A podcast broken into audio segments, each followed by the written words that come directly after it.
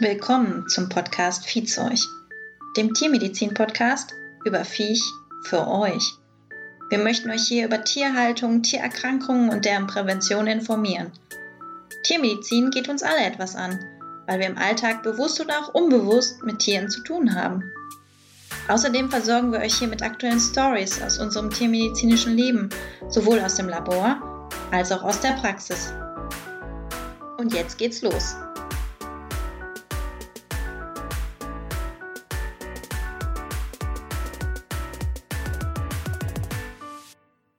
Hallo Melissa. Hallo Malek. Ich habe mir gerade einen Tee gemacht. Hervorragende Bedingungen jetzt gleich für dieses schwierige Ja. Thema. Aber erstmal herzlich willkommen zu unserer neuen Folge Viehzeug und voraussichtlich auch erstmal ähm, die letzte Folge, weil wir eine Pause machen. Und das erklären wir dann auch nochmal, warum wir eine Pause machen. Das erklären wir am Ende. Alles gut, Melissa? Ja, bei mir ist alles völlig in Ordnung. Es gab äh, ähm, ja jetzt zum 28.01. eine neue Arzneimitteländerung, Mhm. was ein bisschen zu Verwirrung geführt hat, sowohl bei uns in der Praxis als auch bei Kolleginnen Mhm. und Kollegen. Mhm. Ähm, das war jetzt ziemlich präsent in letzter Zeit, deswegen kann ich nur dazu sagen, werden wir uns heute nochmal damit beschäftigen. Ansonsten ist alles in Ordnung. Sehr gut. Und bei dir? Ja, nee, soweit alles äh, tutti. Ich bin viel am, am Sachen klären. Was jetzt äh, erstmal nicht so viel mit Tiermedizin zu tun hat, aber das fügt sich alles. Mm, Und ja, zu gegebenen Zeit sage ich dann auch was dazu, aber jetzt erstmal. Ich habe Spielt das erstmal nicht so eine Rolle. Mhm. Ich habe gesehen, dass ähm, du dich ja beworben hast, beziehungsweise dann die Unterlagen für den Titel des Fachtierarztes eingereicht hast. Ja, Es war ja auch sehr viel Bürokratie und Zusammensuchen, Organisieren. Mhm. Ist jetzt nicht so meins, ja, Aber meins du- auch nicht. aber es hat ja anscheinend geklappt. Du hast, glaube ich, einen Termin bekommen, oder? Ja, ich habe jetzt einen Termin, aber ich sag jetzt auch nicht, wann der ist, weil äh, ich das war schon ein bisschen komisch. Äh, als ich Geburtstag hatte, haben mir irgendwie Leute auf Social Media gratuliert und äh, ich will jetzt nicht, dass dann irgendjemand dann die ganze Zeit fragt irgendwie ja und hast du bestanden und äh, keine Ahnung, das ist schon genug Druck. Ja, glaube Brauche ich. ich nicht dann auch noch Glaub ich. dazu. Ja, ich habe jetzt einen Termin und ähm, das ist ungefähr so in zwei Monaten. Ja, da muss ich mich entsprechend vorbereiten und jetzt, ja gut, jetzt können wir das auch vorwegnehmen. Deswegen machen wir jetzt hier erstmal Pause bei Viehzeug, weil ich will mich da in Ruhe drauf vorbereiten. Hm. Ähm, und ja, das ist halt alles, also ich weiß nicht, wenn jemand schon mal so berufsbegleitend gelernt hat, das ist ja nicht so, dass ich mich dann jetzt zwei Monate einsperren kann und dann nur lernen kann. Ähm, das ist ganz schön anstrengend und das will ich dann halt in Ruhe machen. Ja, du hast ja weiterhin eigentlich die Aufgabe im Job und dann musst du zusehen, dass du parallel halt noch den ganzen Input wieder in deinen Kopf bekommst.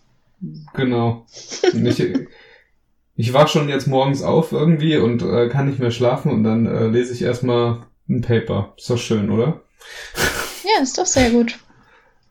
Äh, Dann kommen wir jetzt nämlich Ja. auch zu der eigentlichen Frage, weil heute bin ich ja dran mit der heißen Stuhlfrage. mh. Und das passt einfach wie Faust aufs Auge. Gab es irgendwas, Malik, im Studium, wovor du dich gefürchtet hast, also wovor du Angst hattest oder wo du gedacht hast, boah, da stehe ich nicht durch? Parasitologie. Nein, ist nicht dein Ernst. Mhm. Da habe ich, äh, weil da haben, äh, ähm, ja, äh, da waren ich, als, als wir Parasitologie hatten, also das fällt mir spontan ein, aber als wir den Kurs eigentlich hatten, wir hatten das, äh, eigentlich ist das regulär, glaube ich, im fünften Semester, war das bei uns in Gießen, also direkt nach der Vorklinik. Und dann hast du dann halt Parasitologie und ich war da halt im Ausland im fünften Semester, im Erasmus und meine Freunde, die, man musste da immer so Testate machen, wie das halt so ist und das war halt, ähm, die haben da halt scheinbar relativ oder haben da halt schwierigere Fragen gestellt, beziehungsweise musstest du dich da halt vernünftig vorbereiten und wenn du halt, da gab es halt vier Testate und irgendwie, wenn du eins, wenn du bei einem durchgefallen bist, dann musstest du am Ende halt nochmal ein Testat machen. Mhm. Und dann musstest du ein Testat halt über alles machen. Und dann ist es halt so mega viel und dann lernst du halt im Grunde doppelt auf diese Paraprüfung. Ja. Und doppelt lernen hast du halt eigentlich keinen Bock drauf, weil du hast, du musst gen für genug Prüfungen im Tiermedizinstudium eigentlich doppelt lernen. Dass du einmal irgendwie immer diese Testate hast und dann hast du am Ende irgendwie noch eine größere Prüfung. Also jetzt fällt mir da, wo es genauso ist, nochmal Anatomie ein. Und das willst du halt einfach vermeiden, weil dann hast du halt doppelt den Aufwand. Ähm, für das, dass du es danach sowieso wieder vergisst. Oder viel davon. Ähm, genau, und dann haben die mir halt mega Schiss gehabt, gemacht, weil die jeder, also alle, alle vier sind halt durch ein Testat geflogen, mussten halt am Ende diese Prüfung machen. Und dann kam ich halt wieder und ich hatte das erst im siebten Semester. Und dann habe ich dann halt immer mega viel gelernt und das kam halt dann auch noch äh, als Zusatzbelastung dazu, weil ich im siebten Semester dann sozusagen die ganzen anderen normalen Kurse ja auch belegen musste. Mhm. Naja, und dann habe ich dann immer relativ viel gelernt und dann, ähm, ja, hat sich hat das wohl gefruchtet dann irgendwann. War ja dann, also ich fand das dann auch interessant und so, aber ja, ich hatte da einfach äh, Schiss, dass ich das dann irgendwie nicht schaffe oder so. Und äh, am Ende dann, weil ich das da sowieso nachmachen musste. Und ähm, ja, dann konnte ich das da halt gar nicht gebrauchen, dass ich am Ende das dann irgendwie nochmal machen musste und Mhm. so. Musste ich nicht, aber war nervig. Ja. Genau. Und dann gab's natürlich immer so einzelne Personen, vor denen du auch ein bisschen Respekt hattest, sag ich mal, aber nicht wirklich Angst. Also ich hatte da nicht Angst vor denen. Du meinst vor den Dozenten? Ja, oder manche Prüfer. Ja, ich glaube, das kennt jeder. Aber dass es Ja. bei dir jetzt genau im Fach Parasitologie war, das ist ja schon ein bisschen merkwürdig. Ja, naja. Das ist halt immer, was die anderen dir erzählen. Ich meine, Ängste sind ja auch immer so ein bisschen gemacht, ne? Ja, das stimmt. Ja. Ja, schön. Danke, dass du es erklärt hast. Und du? Hattest du schon mal Angst vor irgendwas im Studium? Auf jeden Fall in Prüfungen.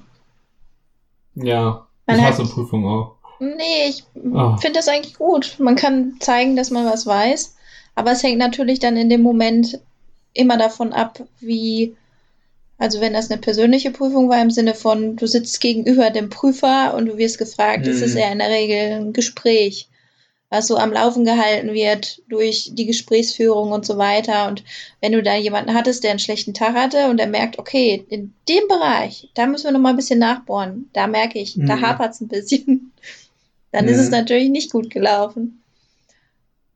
Und so, so ist es, ge so ist es einigen von meinen Kommilitoninnen und Kommilitonen geda- äh, gegangen. Mhm. Ich muss sagen, ich hatte immer extrem viel Glück. Ich weiß nicht, woran das liegt, aber ich hatte nie Pech in einer Prüfung. Dass du ein, irgendein Thema bekommst, das du irgendwie nicht gelernt hast oder so. Also im Oder? klinischen Jahr hatten wir eine Runde ähm, Prüfungen dann praktisch und halt gleichzeitig im Gespräch.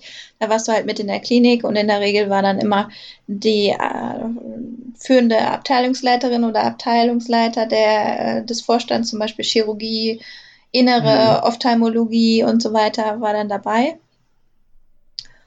Und bei uns war das so, dass das ausgelost worden ist, wer zu welchem Bereich kommt.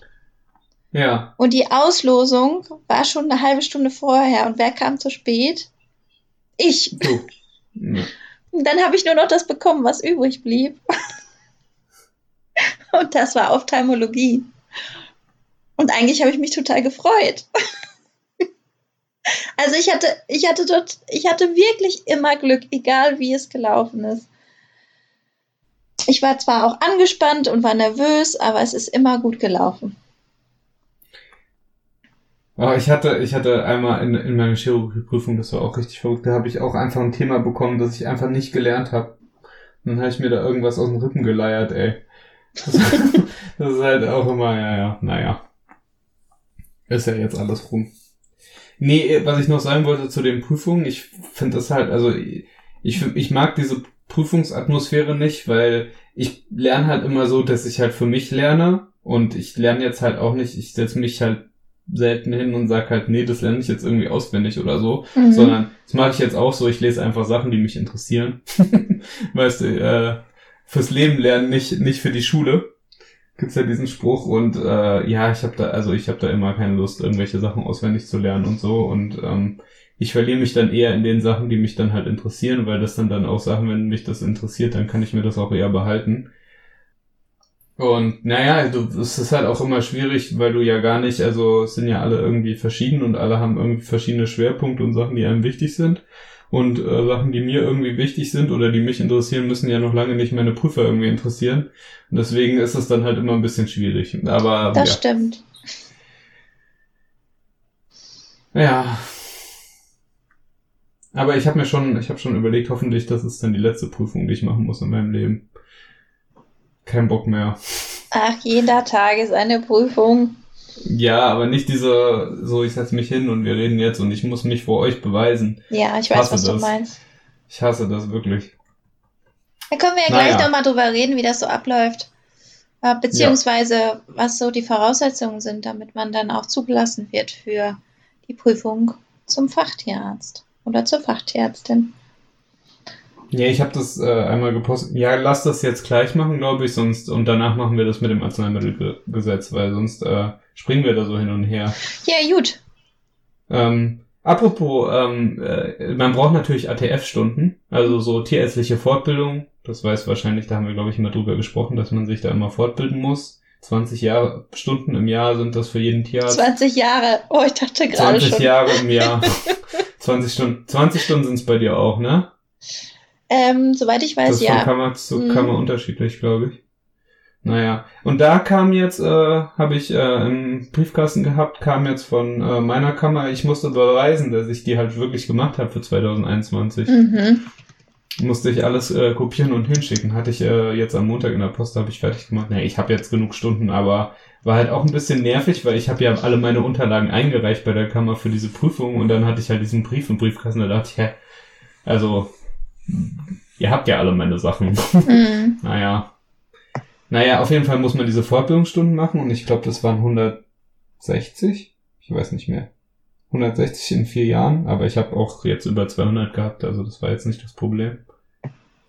Und ähm, eine Doktorarbeit muss man gemacht haben über das Thema Mhm. oder drei Publikationen Genau. in einer wissenschaftlichen Zeitschrift. Aber ich habe ja sozusagen beides, weil ich habe meine, ich habe ja kumulativ die Doktorarbeit gemacht und mit vier. Deswegen habe ich ja im Grunde beides erfüllt. Mhm. Ähm, ja, Fälle, man muss die halt immer so dokumentieren und da gibt's da halt so eine Liste, keine Ahnung, 40 Blutbilder, 30 parasitologische Untersuchungen, 20 mikrobiologische Untersuchungen, bla bla bla.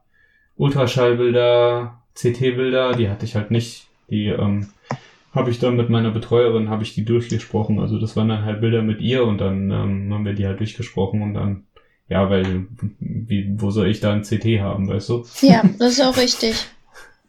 Aber man muss das halt, wenn man halt, da halt ein bisschen davon Ahnung hat und halt auch weiß, was geht und was nicht, ähm, muss man da halt auch ein bisschen Kenntnisse haben.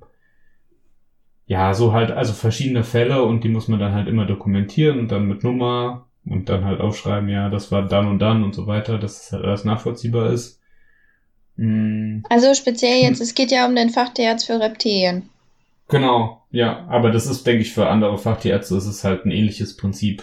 Aber Also- du hast ja schon deine Zusatzbezeichnung. Ja, ja, genau. Aber die hat ja erstmal. Die, die hat andere Anforderungen. Genau. Genau. Die hatte andere Anforderungen. Also- das waren, die Zusatzbezeichnung waren nur 50 Fallberichte. Aber Und du trägst die. Zusatzbezeichnung Reptilienkrankheiten. Reptilienkrankheiten und machst, Und- hast dann jetzt bald den Fachtierarzt für Reptilien. Für Reptilien, genau. Dann habe ich beides. Mhm. Das ist halt auch, in der Humanmedizin ist es ein bisschen anders, weil eine Zusatzbezeichnung ist, baut auf einen Facharzt auf. Also man hat in der Humanmedizin, wenn ich, sorry, wenn ich jetzt hier Bullshit erzähle, aber ich habe das so verstanden, dass man halt erst einen Facharzt macht und man den auch zwingend machen muss, so wie ich das verstanden habe. Also auch ein Allgemeinmediziner ist dann Facharzt für Allgemeinmedizin. Ähm, und wenn man den Facharzt hat, kann man auf diesem Facharzt aufbauen nochmal eine Zusatzbezeichnung für irgendein Gebiet machen. So habe ich das verstanden. Und in der Tiermedizin ist es halt anders. Da ist sozusagen eine Zusatzbezeichnung in Anführungszeichen ein kleiner Fachtierarzt. Mhm.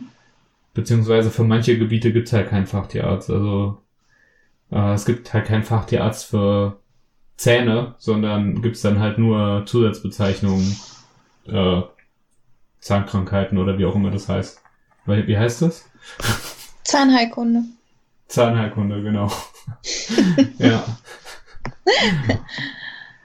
Also, Ähm, ähm, Genau. das ist ja so, dass ähm, der Fachtierarzt unterschiedlich pro Bundesland so ein bisschen gestaffelt ist. Und es gibt auch pro Bundesland unterschiedliche Bezeichnungen. Ähm, also bei dir, das ist ja ein gängiger Titel, also Fachtierarzt für Reptilien. Ich glaube, der, der wird nicht mehr anders formuliert in anderen Bundesländern, oder? Mm, nee, nicht, dass ich wüsste. Aber Mhm. es gibt auch, glaube ich, nur zwei oder drei Bundesländer, wo du den überhaupt machen kannst. Genau. Also es gibt, glaube ich, nur Berlin, Hessen und Bayern. Und in den anderen Bundesländern, da geht das gar nicht. Da muss man sich halt überlegen, ob man das in dem jeweiligen Bundesland macht und sich einen externen Betreuer sucht. Genau. In der Regel verlängert sich dann die Fortbildungszeit um vier Jahre, also dass du insgesamt acht Jahre dann machst. Genau. Ähm, ja, also mit der Stundenzahl hatte ich ja auch schon mal sehr viele Probleme bei der ähm, Weiterbildung beziehungsweise dem Nachweis von diesen ATF-Stunden. Da war ich Mhm. gerade im ersten Jahr nach Beendigung des Studiums und da sollte ich schon ATF-Stunden nachweisen. Und da hatte die Kammer mich dazu aufgefordert und ich so, Leute, ich bin jetzt erst dieses Jahr dann sechs Monate im Beruf, wie soll ich ja. denn da, ganz ehrlich, die meisten Arbeitgeber stellen in der Probezeit keine großartigen Weiterbildungsmöglichkeiten zur Verfügung und jeder Tierarzt oder Tierärztin ist nach dem Studium beziehungsweise beim Arbeitgeberwechsel erstmal in der Probezeit. Ja, und da habe ich überhaupt gar keine Möglichkeiten gehabt. Das war alles so viel, da hätte ich auch gar nicht den Kopf für eine Fortbildung gehabt. Ja, das ist, die haben sich da auch keine Gedanken gemacht. Die haben Nee. sich da einfach ausgelost, wahrscheinlich. Und äh, ja. So absurd ist dieses System. Aber dann, dann haben die gesagt, ja, okay, oder Ja, die haben das dann dann? runtergerechnet auf die Zeit, in der ich ähm, dann ohne die Probezeit beschäftigt war und dann hat das gepasst, weil dann war ich nämlich auf dem BPT und da hatte ich dann genug Stunden. Mhm. Also alles gut, gab keine Verwarnung. Ja, prinzipiell ist das ja sinnvoll mit diesen Fortbildungsstunden, weil dann ähm, bleibst du halt immer auf dem aktuellen Stand der Medizin. Oder das ist die Idee. Das ist natürlich gar nicht so schlecht. Ich finde die Idee auch gut, aber ich kenne auch Kolleginnen und Kollegen, die sich überhaupt nicht weiterbilden. Ich frage mich da, wie das funktioniert. Ja, im Zweifel, also wenn du halt erwischt wirst, kriegst du halt, kannst du, glaube ich, die Approbation abgenommen bekommen. Mhm. Weiß ich nicht, ob ich das riskieren wollte. Ist halt ein bisschen, weiß ich nicht. Soll jeder machen, was er will. Ich habe meine denke auch. Supi. Ist mir egal, was andere machen. ähm, genau. Ja, Ähm, Malek, weißt ja. du denn schon, wie das dann Ah ja, abläuft? Zeit. Zeit. Vier, äh, vier Jahre brauchst du mindestens. Ja. Ähm, ich habe jetzt fünf, glaube ich. Ja. Mhm. Also ein bisschen mehr als fünf. Ja. Und dann, ja, wie das abläuft, ja, Prüfung. Ich habe die in Webex wahrscheinlich. Also online. Wegen Coroni. Da ist nicht mit, ähm, mit, also meine Zusatzbezeichnungsprüfung, das war, da kommst du halt zur Kammer, kommst da hingestiefelt, sagst, hallo, ich bin der Herr Hallinger, ich bin hier zur Prüfung. Und dann sitzt du dann halt da und dann äh, läuft eine Uhr und dann stellen die dir eine halbe Stunde Fragen. Und ähm, dann wirst du da gelöchert und äh, machst hoffentlich eine gute Figur und weißt alles. Die war aber ganz angenehm, diese Zusatzbezeichnungsprüfung. Mm.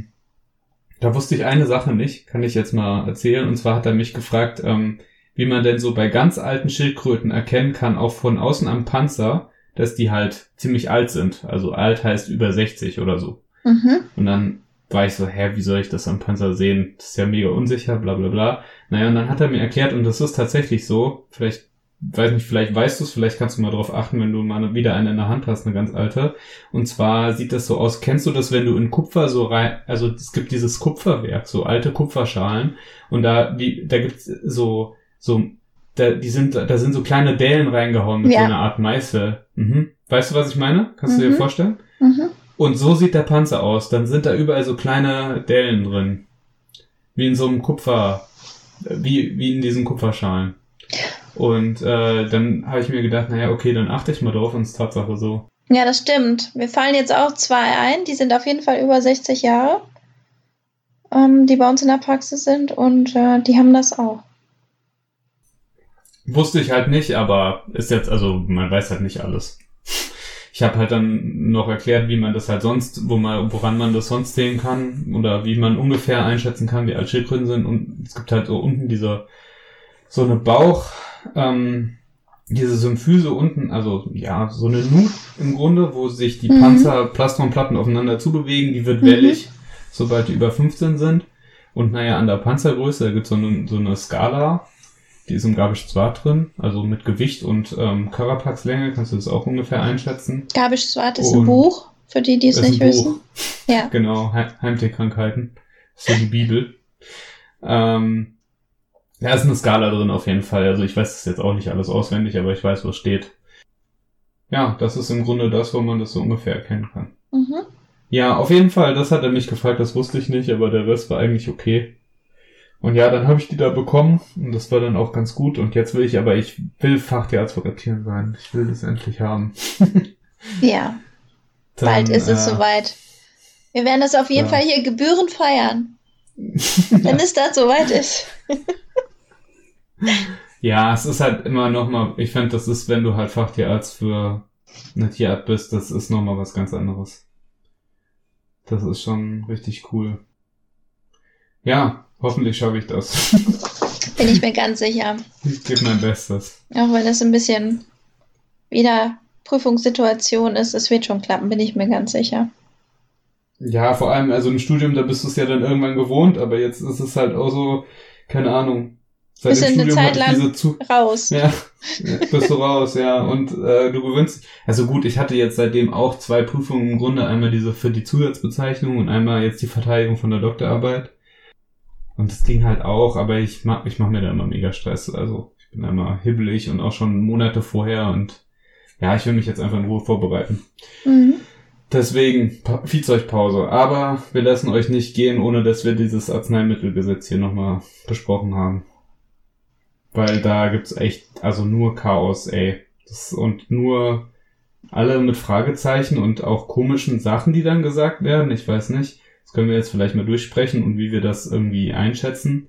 Wir sind jetzt keine Juristen, aber ich meine, man kann ja auch noch seinen gesunden Menschenverstand irgendwie anwenden. Das sollte man immer, egal was man tut oder was man ähm, umsetzen soll gesetzlich.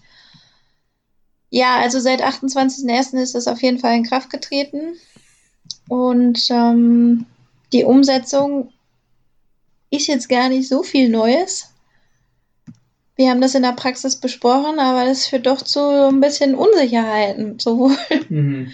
ähm, bei uns als auch ähm, dann bei umliegenden Tierärzten, befreundeten Kommilitonen, Ex-Kommilitonen, die Mhm. dann nicht genau wissen, was dürfen sie denn jetzt eigentlich noch wann anwenden und abgeben. Und der beste Fall ist eigentlich dann gestern bei uns in der Praxis gewesen. Ja. Ein Kaninchen, Malek, das in der Vergesellschaftung äh, eine, gebissen worden ist. Und zwar hatte das eine Penisverletzung. Und ähm, das wurde gestern bei uns vorgestellt. Diese äh, Verletzung ist aber schon zwei Tage zuvor passiert. Mhm. Und da wurde die das haben auch Tier. ein bisschen lang gewartet, ne? Oder, oder sind die gleich gekommen? Nee, diese, also die sind dann auf, an dem Tag, wo das passiert ist, in Notdienst gefahren, also in der Ach so. Tierklinik. Ah, und zwei das- Tage später war es bei euch dann. Genau, und haben, Ah, okay, haben den dann. Mhm. vorgestellt. Und dort wurde dann Schmerzmittel mitgegeben und ähm, aber kein Antibiotikum, weil laut nach der neuen Arzneimittelverordnung ähm, das Antibiotikum dann wohl nicht mitgegeben werden durfte, weil es ja eine prophylaktische Anwendung war. So war das Argument. Wäre. Ja. Wer, es wurde so argumentiert. Ja. Und ähm, ja, gestern war der Penis schon ziemlich nekrotisch, also der war auch nicht mehr in der anatomischen Form. Mhm. Die Tierhalterin hat auch gesagt, dass das ähm, zwei Tage zuvor auch so gewesen ist. Ja, das ist ja natürlich Quatsch dann. Ja, Also, dann, die müssen sich einfach mal überlegen, jetzt ohne. das habe ich auch gesagt, dass das unsinnig ist, dann jetzt kein Antibiotikum mitzugeben. und ähm, dass das auch nirgendwo steht, dass man das jetzt hätte nicht machen dürfen. Es war schlussendlich eine Bissverletzung, anatomische Veränderung und auch der hatte eine Penisprolaps, er war so angeschwollen, ja. der, der, ging gar nicht mehr wirklich in die, in die normale. Position.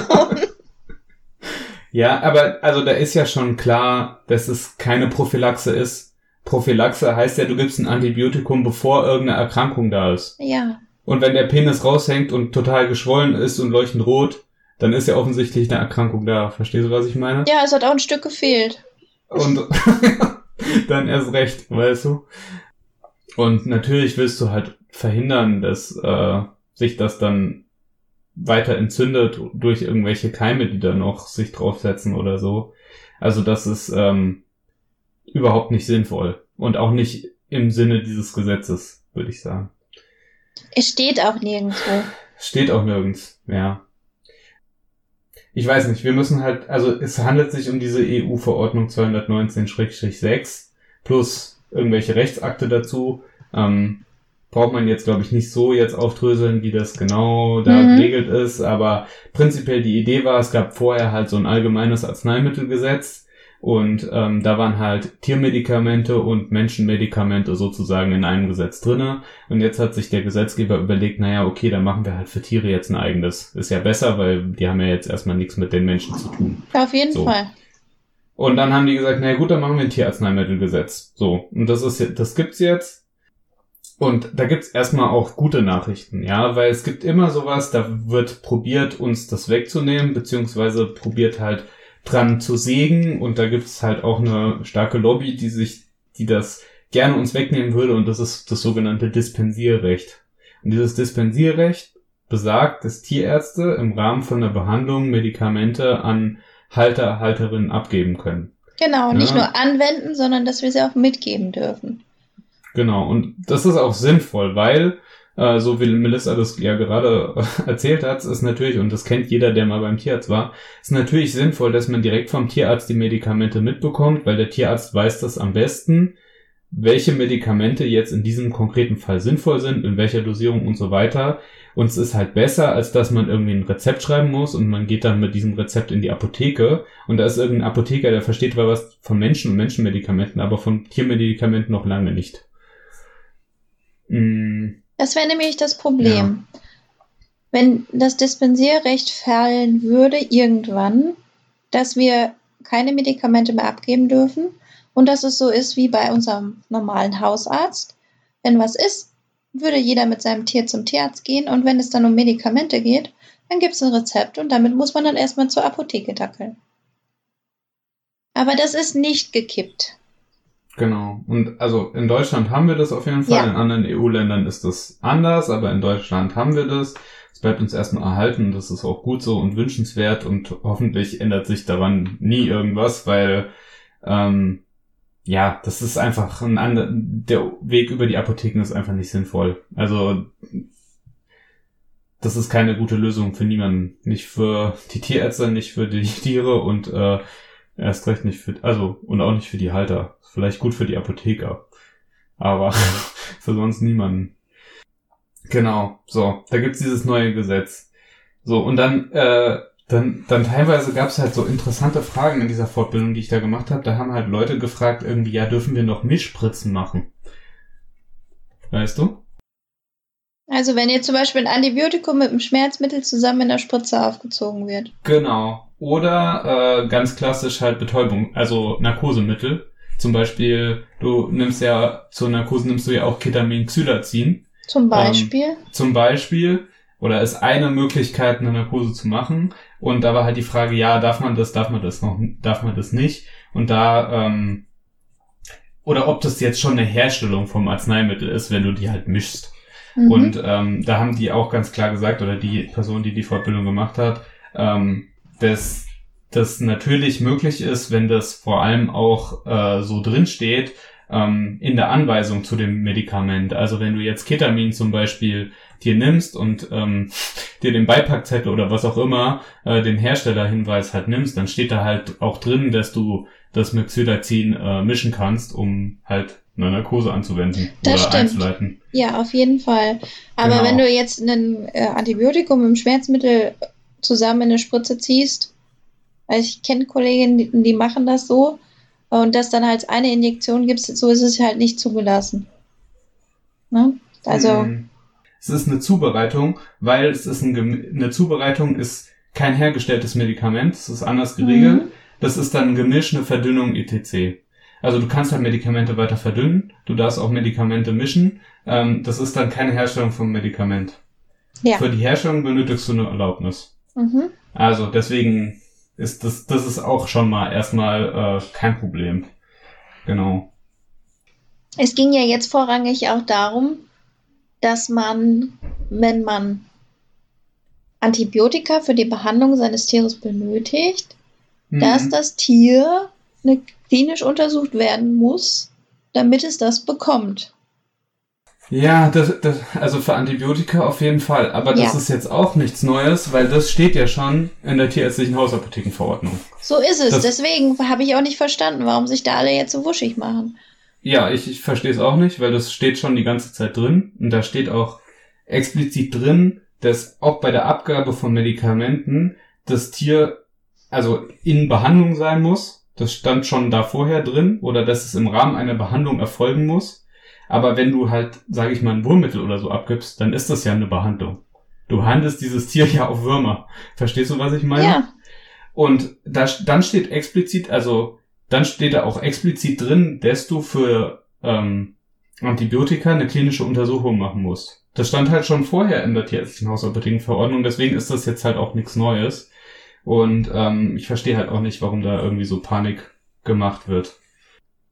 Also das bedeutet, wenn da jemand kommt, das ist ein Neukunde und der möchte, hat einen Welpen und der möchte für seinen Welpen eine Wurmkur haben und der ist bei uns noch nicht in der Kartei. So haben wir das auch vorher gehandhabt. Das ist ein verschreibungspflichtiges Arzneimittel. Der muss sich erst einmal mit dem, äh, mit dem Welpen vorbeikommen, klinische Untersuchungen machen, dass der zumindest bei uns in der Kartei ist und dann kriegt er auch die Wurmkur. Ja, ist auch sinnvoll. Ist ja, ist ja auch nicht verkehrt, sich diesen Welpen mal anzugucken. So ist es. Also ich verstehe halt auch nicht das Problem. Es gibt dann halt, auf der anderen Seite gibt's dann halt auch wieder Tierärzte, die nehmen das Ganze dann halt komplett zu ernst. Und das hat mir halt auch eine Kundin gesagt, die hat gesagt, ja, also die hatte einen Exomet-Befund mit, keine Ahnung, Kokzidien, Kaninchen. Ich weiß nicht mehr genau, egal. Und sie ist dann halt in die Praxis gegangen, hat gesagt, naja, dieses Kaninchen muss behandelt werden. Haben die gesagt, ja, nee, ähm, ich muss das nochmal bei mir ins Labor schicken, ähm, weil wegen dem neuen Arzneimittelgesetz. Das steht ja ja nirgendwo. Verstehst du, was ich meine? Die nehmen das dann halt, die, die überinterpretieren das dann halt. Äh, das, das steht da ja nirgendwo. Da steht halt, du musst halt die Medikamente abgeben im Rahmen einer Behandlung. Ja, Verstehst du, was ich meine? Da steht nirgendwo, äh, äh, es ist ja auch ganz klar, dass nicht jede Diagnose äh, ein Tierarzt stellt. Weil es gibt ja halt noch Labore, die Diagnosen stellen. mhm. Ähm, naja. Also nur damit das nochmal klar ist, eigentlich hat sich kaum was verändert. Es ist jetzt einfach nochmal anscheinend äh, irgendwie in den Köpfen der Tierärzte und Tierärzten so ein bisschen präsenter, was leider auch für mehr Verwirrung sorgt. Zum Teil wird es versucht umzusetzen, ein bisschen überinterpretiert. Es, es gibt schon, es gibt schon ein paar Sachen, die sich verändert haben, aber jetzt nicht zu diesem Thema. Genau. Also schon zum Thema Arzneimittelrecht, Ja. aber jetzt nicht zu dieser Abgabe von Medikamenten, finde ich, weil das, das war eigentlich vorher schon so. Ähm, diese, und zwar die Umwidmungskaskade. So ist Das fand es. ich interessant. Ich erkläre dir jetzt, wie ich es verstanden habe. Mhm. Soll ich mal? Ja. Also, Grundsatz ist der sogenannte Zulassungsprimat. Das ist irgendwie voll das komische Wort. ja, so, finde ich auch. Was für, ein- was für ein Affe? Für ein Primat. Ähm, naja, und der ist halt auch in dieser VO 2019-6 geregelt. Und zwar, die Umwidmung erfolgt immer auf Eigenverantwortung des Tierarztes. Und ähm, wenn halt äh, keine Zulassung erfolge, ähm, da ist für dieses Medikament, für diese Integration. Also die Medikamente sind ja auch immer nur für eine bestimmte oder mehrere bestimmte Indikationen zugelassen. Eigentlich also, brauchst du einen Therapienotstand. Genau. So, und dann gibt's da verschiedene Umwidmungskaskaden. Ich würde sagen, wir beschränken uns jetzt hier erstmal auf le nicht lebensmittelliefernde Tiere. Das wird Ist dann nämlich auch immer noch unterschieden. Aber ich glaube, das sprengt dann auch so ein bisschen Rahmen. Aber nicht lebensmittelliefernde Tiere heißt, ich glaube, das versteht jeder, was damit gemeint ist, aber halt Lebensmittel, die man halt nicht, äh, Lebensmittel, die man nicht isst, Tiere, die man nicht isst. Mhm. Ähm, so. Und zwar, ähm, wenn kein Arzneimittel zugelassen ist für das Anwendungsgebiet, dann kannst du ein Tierarzneimittel nehmen aus Deutschland oder aus der EU. Also irgendein Tierarzneimittel, das halt da anwendbar ist. Und wenn es das nicht gibt, dann kannst du ein Humanarzneimittel nehmen. Und wenn es das nicht gibt, dann kannst du eine Zubereitung in deiner eigenen tierärztlichen Hausapotheke machen Mhm. was die wenigsten, glaube ich, machen, aber egal. Und ähm, wenn das auch nicht geht, dann darfst du aus dem Drittland einen Import machen. Aber das muss dann zugelassen sein für Mhm. diese Indikation. So habe ich das verstanden. Ja, das ist doch richtig. So, und jetzt würde ich mal ein konkretes Beispiel sagen. Also, ich will eine Schildkröte und einen Wurm. So, Ja. da gibt's kein, kein einziges zugelassenes Medikament dafür, für diese Indikation. So, Schildkröte ist nicht, ein nicht, nicht lebensmittellieferndes Tier, hoffe ich doch. Deswegen können wir das hier so machen. So, und dann ähm, ist da nichts zugelassen. Das heißt, als nächstes muss ich ein Tierarzneimittel nehmen aus Deutschland oder aus der EU. Und da kann ich dann im Grunde jedes zugelassene Tierarzneimittel im Grunde nehmen. Am besten ist das noch sinnvoll. Bei Schildkröten ist das in der Regel Panacur oder Velpan. Das heißt, du kannst ganz normal einfach Panacur und Velpan einfach weiternehmen zum Entwurm von Schildkröten. Genau, als So Wirkstoff einfach ein. Bendazol. Genau. So. Und jetzt, ähm, ich weiß nicht, jetzt zum Beispiel bei Kokzidien beim Kaninchen. Gibt's da ein zugelassenes Medikament? Ja, das Welches? Coccidiol. Was ist das für ein Wirkstoff? Trimetoprinsulfonamide. Ja, dann musst du das im Grunde nehmen. Genau. Dann musst du das im Obwohl- Grunde nehmen. Das leider zum Teil nicht mehr wirkungsvoll ist. Und danach darf man dann erst, wenn man das einmal eingesetzt hatte und der Befall weiterhin vorhanden ist mit Kokzinien, danach dürftest du dann erst einen Wirkstoff nehmen, zum Beispiel Toltrazuril. Ja, jetzt ist halt, jetzt finde ich, kann man dieses Gesetz auch, ähm, Das ist die Kaskade. Du musst eigentlich immer als erstes Ja. das Zugelassene nehmen. verstehe ich, aber wenn du die, also, wenn du weißt, dieses Medikament funktioniert nicht gut, verstehst du, was ich meine, wenn du Ja. das weißt, dann bist du im Grunde im Therapienruhestand. Was bringt das, ein Medikament zu nehmen, wo du weißt, das wirkt nicht? Dann bist du im Grunde im Therapienotstand und dann kannst du auch ein Tierarzneimittel umwidmen. Deswegen verwenden halt viele Toltrazuril, Toltrazuril zum Beispiel bei Ja. Um damit dann zu therapieren. Genau, und das ist auch das, was wir bei Exomet empfehlen. Und ich auch weiterhin empfehlen, weil wenn du halt weißt, okay, dieses andere Medikament, das funktioniert halt nicht gut, dann ähm, bist du im Grunde im Therapienotstand. Was bringt das, wenn du da jedes Mal einen Tierversuch draus machst und guckst, naja, hm, mal gucken, ob das funktioniert. Ah, funktioniert nicht, na, so, und dann hat das Kaninchen halt drei Wochen Kokzidien.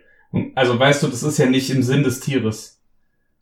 Natürlich ist es nicht im Sinn des Tieres, deswegen sind ja auch manche Sachen immer noch unlogisch. Genau. Aber wie gesagt, ich habe also ich habe gerade erklärt, wie ich die Sache sehe. Mhm. So würde ich, wenn ich das machen würde, würde ich das so machen. Jetzt bin ich gut im Labor und äh, kann da von oben rab labern, aber wenn ich das abgeben würde, würde ich äh, das so machen. Ja. Was ich ja nicht bin. Deswegen kann ich hier auch frei reden. genau. Mm, Genau, ein Lebensmittel lieferndes Tier ist noch ein bisschen anders geregelt. Da muss man dann auch immer darauf achten, noch äh, sind die Tiere halt ähm, ja für die fürs nicht Lebensmittel liefernde Tier zugelassen und auch für dieses Anwendungsgebiet auch noch und dann müssen sie auch noch in so einer bestimmten Tabelle sein. 37 2010, aber das springt glaube ich hier so ein bisschen im Rahmen. Also das hat sich geändert, aber prinzipiell funktioniert das schon noch. Und das ist nämlich auch wichtig, gerade im Bereich Kaninchen, weil die ja zum Teil schon auch als Lebensmittel lieferndes Tier gehandhabt werden.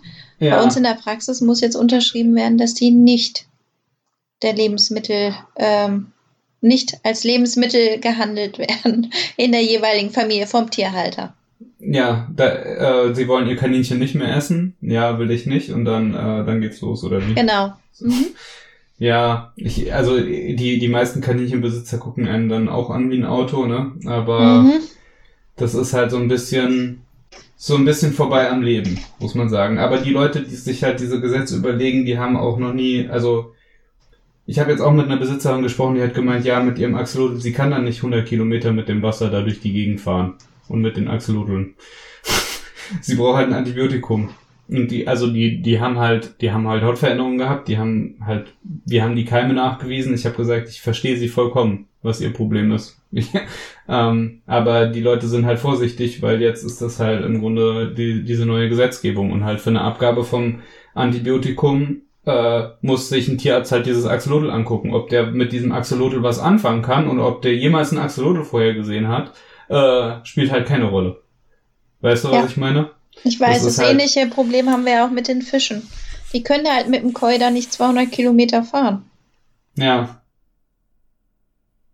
Die meisten sind dafür nicht ausgestattet, längere Fahrten mit den Fischen zu machen. ja. Das ist schwierig. Und da hoffen wir tatsächlich auch noch auf eine Zusatzänderung oder eine Ausnahme, die das betrifft. Gerade für ähm, kleine Heimtiere, Exoten, je nachdem, ob das jemals kommt, wir wissen es nicht. Aber es würde doch einiges vereinfachen für die Tiere. Ja, ich habe hier nochmal das äh, zu dieser Prophylaxe, die du gesagt hast, habe ich mir explizit nochmal hier aufgeschrieben. Und zwar sind antimikrobielle Wirkstoffe zur Prophylaxe nur fürs Einzeltier bei Risiko einer schweren Infektionskrankheit zugelassen. So. Du darfst sie sogar prophylaktisch anwenden. fürs Ja, aber wenn- Einzeltier. Aber wenn der, wenn der Penis ja schon halb abfällt vorne, Ja, das, äh, dann ist es sowieso keine Prophylaxe mehr. ja, das, deswegen für- ich verstehe das nicht, dieses Nee, Argument. das ist, das ist auch vollkommener Quatsch, was die gesagt haben. Das ist vollkommener Quatsch. Aber du darfst sogar, du darfst sogar ans Einzeltier zur Prophylaxe eine Antibiose abgeben bei, beim Risiko für schwere Infektionskrankheiten. Das Ja. heißt, du, also äh, zum Beispiel, weiß ich nicht, mir fällt jetzt gerade nichts spontan ein, aber was mir einfallen würde, wäre Malaria-Prophylaxe jetzt bei Menschen. Ja, da hast du ja auch, da setzt, wenn du irgendwo in Malaria-Gebiet reist, setzt du dich ja auch dem Risiko einer schweren Infektionskrankheit aus. Und da darfst du, da kannst du ja auch diese Medikamente prophylaktisch nehmen. Und Mhm. vergleichbare Fälle wird es sicherlich irgendwo in der Tiermedizin geben. Und dann darfst du prophylaktisch halt auch Antibiosen oder irgendwelche anderen antimikrobiellen Stoffe geben. Also, keine Ahnung, die Leute sollen erstmal chillen, sollen sich nochmal mit diesem Gesetz auseinandersetzen, soll sich das einmal ausdrucken vielleicht nochmal und eine vernünftige Fortbildung machen, bevor sie halt irgendeinen Quatsch erzählen. Ja, das, das geht mir auf den Keks. Das geht mir Alles wirklich gut, auf den Malik. ja, nein, nein, weil die Leute, weißt du, wenn wenn ich halt zu irgendwas, weiß ich nicht, wenn ich halt unsicher bin, dann erzähle ich halt nicht irgendwas. Weißt du, was ich meine? Natürlich Egal. weiß ich, was du meinst. Hm, Ich hasse Was halt- Quacksalberei. ja. was halt, was halt auch noch ein Ding ist, und da würde ich mich, würde mich interessieren, wie ihr damit umgeht, und zwar mit der, ähm, mit der Behandlungsanweisung, die du abgeben musst, wenn du jetzt ein Oh. verschreibungspflichtiges Medikament abgibst. Also, wir haben einen Therapieplan. Da steht drauf, wann wir den ausfüllen, also das Datum der Abgabe. Mhm. Dann steht da drauf, für welches Tier, die Dosierung, wie lange es gegeben Schön. werden soll. Da steht dann auch der Praxisadresse. Da steht dann auch, was noch gemacht werden soll. Wenn ähm, Fragen auftreten, die Telefonnummer der Praxis. Mhm. Ähm, der Wirkstoff steht noch Mhm. mit drauf und wie das Medikament heißt.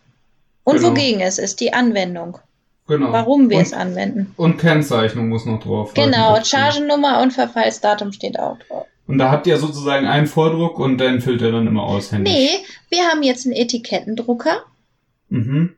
und mit dem Etikettendrucker na, sind unsere Mitarbeiterinnen jetzt perfekt geschult. Am Anfang hat das nicht geklappt, dass da immer alles auf diese Etiketten gepasst hat. Ja, Und ähm, ja, das läuft. Das läuft. Und das ist jetzt vorgeschrieben. Also das muss man machen. Wenn man immer, wenn man verschreibungspflichtige Medikamente abgibt, muss man das draufschreiben. So. Ich finde das, also erstmal ist das viel Bürokratie. So. Ähm, ich muss aber sagen, ich finde das super sinnvoll, weil du glaubst gar nicht, wie oft ich mit Leuten jetzt bei Exomet spreche, die mich nochmal anrufen, wie sie denn dieses Medikament anwenden sollen bei ihrem Tier. Das sie da irgendwie bekommen hat. Und dann spreche ich am Telefon, ja, machen Sie das so und so und so und erkläre das denen nochmal. Ja, das haben wir auch jeden Tag. Da kommen Leute und sagen, ich habe was in der Spritze aufgezogen bekommen. Ich so, wie heißt das denn? Ja, weiß ich nicht. Ja. Das steht da nicht drauf. Ja, das geht eigentlich nicht. Das, deswegen ist es durchaus sinnvoll, dass da so eine Behandlungsanweisung an die Halter und Halterinnen abgegeben wird. Finde ich ja. gut. Und naja, ich meine, wir machen das ja sowieso schon seit Ewigkeiten, dass wenn wir jetzt bei Exomet irgendwelche Befunde rausschicken, außer es sind Antibiotika, schreiben wir also für ähm, irgendwelche Parasitosen oder so, schreiben wir halt auch immer die Behandlung drauf. Ja, weil ich einfach vorbeugen will, dass die Tiere mit irgendwelchen merkwürdigen Sachen behandelt werden. Mhm. Oder mit irgendwelchen merkwürdigen Dosierungen. Weil dann steht das da schwarz auf weiß und ähm, ja, das nimmt mir auch ein bisschen jetzt Luft, dass diese Behandlungsanweisung sozusagen auch drauf ist, weil ähm, dann können wir es auch auf die Befunde schreiben. Verstehst du, was ich meine? Mhm. genau. Und wie macht ihr das so? Und da gab es so ein bisschen Diskussion in meiner Fortbildung. Das würde mich auch interessieren, was du dazu sagst. Und zwar bei einer Verschreibung haben die gesagt, dass äh, die Verschreibung immer nochmal bei der Abgabe von verschreibungspflichtigen Medikamenten nochmal abgegeben werden muss. Und da haben sie gesagt, naja, das ist irgendwie ein bisschen komisch, weil wir haben halt in Deutschland irgendwie das Dispensierrecht. Und äh, deswegen wäre das irgendwie immer ein bisschen doppelt gemuppelt. Nee, wir haben einmal ein Blatt, da steht drauf, der Therapieplan. Es sind ja meistens mehrere Sachen. Und dann klebt nochmal auf jedem einzelnen Medikament, egal ob es eine Glasflasche ist oder ob das ähm, eine Tüte ist, klebt dann nochmal die genaue Bezeichnung mit drauf. Und da steht auch nochmal, was gegeben werden muss. Aber jetzt ein Rezept ausfüllen tue ich nicht. Ja, genau. Die haben gesagt, ja, eigentlich müsste man nochmal eine Verschreibung abgeben, aber irgendwie, glaube ich, haben die das falsch verstanden. Also, das ist auf jeden Fall irgendwas, was jetzt bis jetzt, bis dato eigentlich nicht klar ist, weil eigentlich steht in diesem Recht, dass man eigentlich nochmal eine Verschreibung bei einer, Ab bei einer, bei der Abgabe vom verschreibungspflichtigen Medikament abgeben muss. So hat, hat sie das erklärt, ähm, ist aber ja Quatsch, weil, und da habe ich mir, ich habe mir dann aufgeschrieben, einfach immer eine Behandlungsanweisung und dann ist das, sollte das eigentlich schon passen. Weil du erklärst ja den Leuten, du verschreibst ja das Medikament, gibt, dispensierst das denen und sagst dann, wende das bitte so und so an. Ja. Mhm. Ähm, oder euch. Ne? Für die, die bei Melissa mal in der Praxis sind. Ähm, ja. Und ich finde ansonsten, ähm, hat sich da gar nicht, also klar haben sich noch ein paar Sachen geändert, aber das ist im Grunde das Wichtigste. Ja. Also wir füllen ja schon auch einige, ähm, geben einige Rezepte ab, wie zum Beispiel auch gerade für Novagin Tropfen mhm. ähm, beim Kaninchen und ähm, gibt dann Rezepte mit, da hat sich schon ein bisschen was geändert. Mhm. Wir haben vorher zum Beispiel nie die Adresse der Besitzer mit draufgeschrieben. Genau, das die muss, muss jetzt explizit auf dem Rezept genau. stehen. Ja, wo ich mir dann auch dachte, am Ende kommt jemand dann mit Datenschutz. Ja. Weißt du, was ich meine? Also, hä? Da stand ähm, ja vorher schon immer der Nachname, Vor- und ja. Nachname und dann auch der Name des Tieres. Genau, es muss ja die dann, komplette Anschrift drauf. Genau, jetzt, jetzt kommt die komplette ja. Anschrift drauf. Ja, naja. Ich finde noch interessant, also ähm, was ich mir noch aufgeschrieben habe, und zwar Versandhandel. Weil ja immer wieder, also ich komme da immer wieder in Verlegenheit, dass irgendwie Leute fragen, ja, verschickt ihr auch die, die Medikamente? Haben wir noch nie gemacht. Äh, wollen wir auch nicht machen. Aber das ist jetzt auch ähm, nicht erlaubt. Nicht ja. mehr erlaubt. Also komplett verboten auch für Hunde und Katzen. Ähm, und auch wenn man Medikamente abgibt, darf es halt auch den Bedarf nicht überschreiten. Ne? Also ähm, da haben die so gesagt, das ist so eine 20%-Regel. Also du kannst halt 20% mehr mitgeben ungefähr, als ähm, jetzt für die Therapie notwendig wäre. Also angenommen, du willst jetzt sieben Tage mit einem Antibiotikum behandeln, dann kannst du noch für zwei zusätzliche, ähm, naja, dann wären schon 30 Prozent. Mhm. Ja, also vielleicht für einen zusätzlichen Tag kannst du es noch mitgeben, aber halt nicht mehr. So ungefähr. Ähm, ja, weil da hatte ich auch schon Leute, die sich darüber aufgeregt haben, dass sie, also das ist halt auch vorgeschrieben, man darf halt das nicht mitgeben. Das ist halt einfach so. Ja. Wenn, wenn das halt ähm, nicht reicht oder man weiter therapieren muss, dann muss man gegebenenfalls halt nochmal vorbeikommen. Aber das hatte ich auch schon mal, dass Besitzer gekommen sind und die haben halt dann eine 100 Milliliter Flasche Panacor hm. kaufen müssen, weil da nichts abgefüllt worden ist. Okay. Und die hätten nur drei Milliliter gebraucht. Ja. Also das überschreitet auf jeden Fall die 20%-Regel. das überschreitet sie auf jeden Fall, ja. Ähm, weiß ich halt auch nicht. Also wenn man das dann halt extra bestellt für die Leute, dann müssen sie, also weiß ich halt auch nicht, wie man das dann im besten Fall dann regelt. Ob man dann sagt, ja, also ich bestelle jetzt dieses Medikament nur für Sie, Sie müssen die ganze bezahlen, aber ich darf Ihnen mhm. wirklich nur diese Menge geben, weiß ich nicht. Ist auch ein bisschen komisch, aber wenn man es ganz sicher machen will, dann bestellt man das einfach und gibt halt nur die Menge ab, die halt für die Therapie notwendig ist. Genau. Ja. Das ist richtig. Genau. Ja, Leute, das ist es eigentlich zum äh, der Umsetzung vom Arzneimittelgesetz, was jetzt Ende Januar in Kraft getreten ist. Genau. Und Malek ähm, regt dich da nicht mehr drüber auf. Nee, ich, ich, bin, ich bin entspannt. Ich bin entspannt. ich reg mich nicht über dieses Gesetz auf, sondern halt ähm, über Leute, die Sachen sagen, die nicht stimmen. da kann ich ganz schlecht mit umgehen. Ähm, vielleicht habe ich ja auch irgendwas gesagt, was äh, nicht richtig ist, aber ich bin kritikfähig. Also wenn jemand da sagt, ich habe hier irgendwo irgendwas falsch gesagt oder so, dann könnt ihr mich, mich gerne verbessern, dann oder uns, dann reichen wir das nach nach meiner Verkehrsprüfung. So machen wir das. Guti. Bleibt gesund, bleibt munter. Ähm, wir hören uns im Frühling. Bis bald, ganz bald, ihr Lieben. Bis dann. Tschüss. Tschüssi. Tschüss. So, das war's jetzt erstmal von uns. Wir freuen uns natürlich, wenn ihr wieder bei der nächsten Folge dabei seid. Natürlich wäre es super, wenn ihr uns Feedback zu dem Podcast gebt, uns Sternchen bei iTunes hinterlasst und uns Themenvorschläge zusendet. Hier geht es nämlich um Vieh und um euch.